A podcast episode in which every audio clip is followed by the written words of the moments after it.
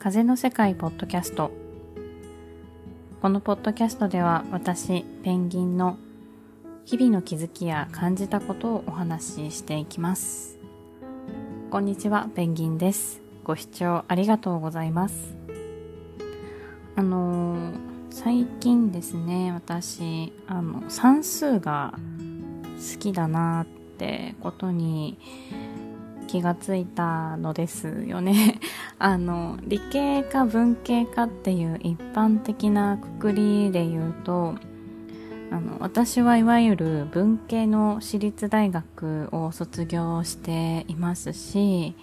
まあ、小学校の頃は算数のテストもねあの満点とか取ってましたけど中学校に上がってからはまあせいぜい90とか時には80みたいな感じで高校に至っては、まあ、数1数 A でやめちゃってねあの分かるか分からないかで言ったらまあ数学は分からない得意ではないはずなんですけどあの小学校の時にですねあの好きだった絵本があって算数パズルとかあの美しい数形とかの本が好きだったんですよね。でそれで何年かぶりに当時好きだった本を取り寄せましてあのここ最近読みふけていました。そしたら、まあ、とても楽しくてですねあのさらにいろいろ思い出されたんですよね。小学校の国語の時間にエルマーとリュウっていうお話の続きを書こうっていう授業があったんですけどあの続きを書くときにですね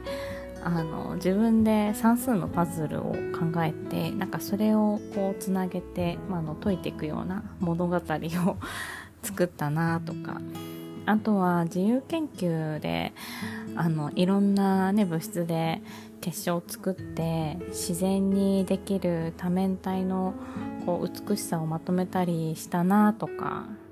あの時間は楽しかったなって思い出しているうちにですねあのこの楽しいというか、まあ、めでるっていうんですかね。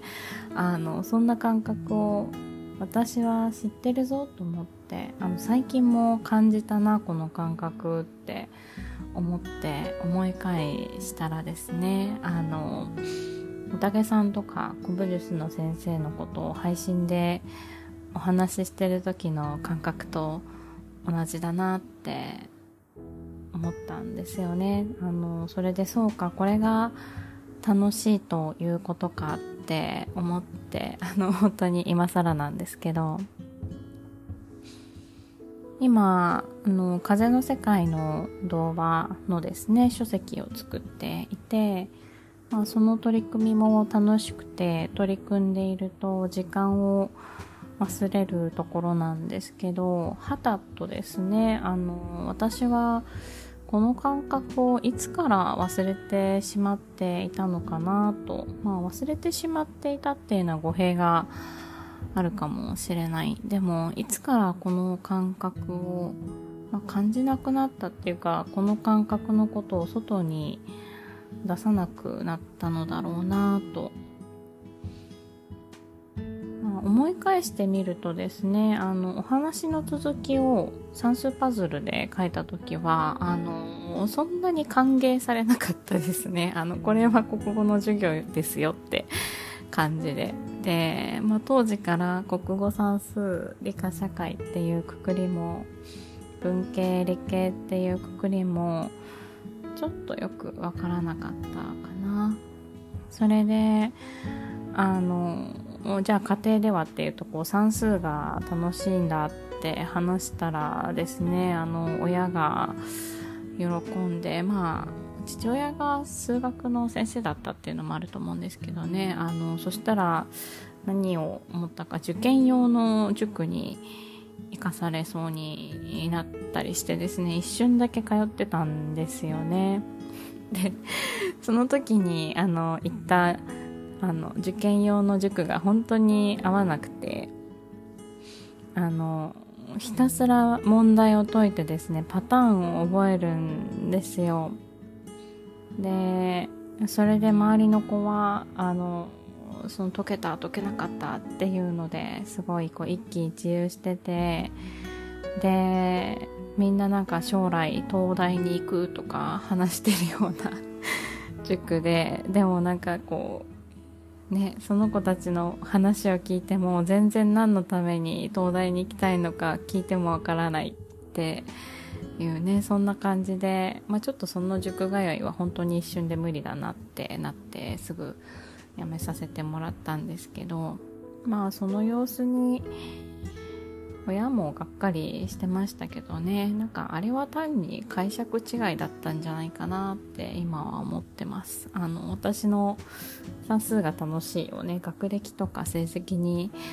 結びつけちゃったんでしょうね。なんか私もその時の経験から私は算数得意んじゃないんだってなんとなくこう思い込んできたんですけどう別に得意じゃなくてもよかったんだなって受験とかテスト的な意味でねあの結びついてなくても。あの以前の配信でですね多分少しお話ししてるんですけどあの声のコンサルをですね受けた時に風の世界に行く前ですねあの全然そのドーパミンが出てませんねってあの解説いただいたんですよね。あの心地よい声なんだけれども悲しみを感じる声ですねって言われて。